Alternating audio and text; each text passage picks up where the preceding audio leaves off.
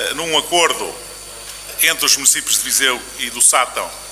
as infraestruturas de, de Portugal, da CCDR do Centro, uma obra fundamental da competitividade e mobilidade regional. E gostava de enfatizar aqui, e portanto, a construção da variante à Estrada Nacional de 229, entre o nó do ex-IPESIC e o Parque Empresarial do Mundão, numa extensão de mais de 4 km, é de facto uma excelente notícia.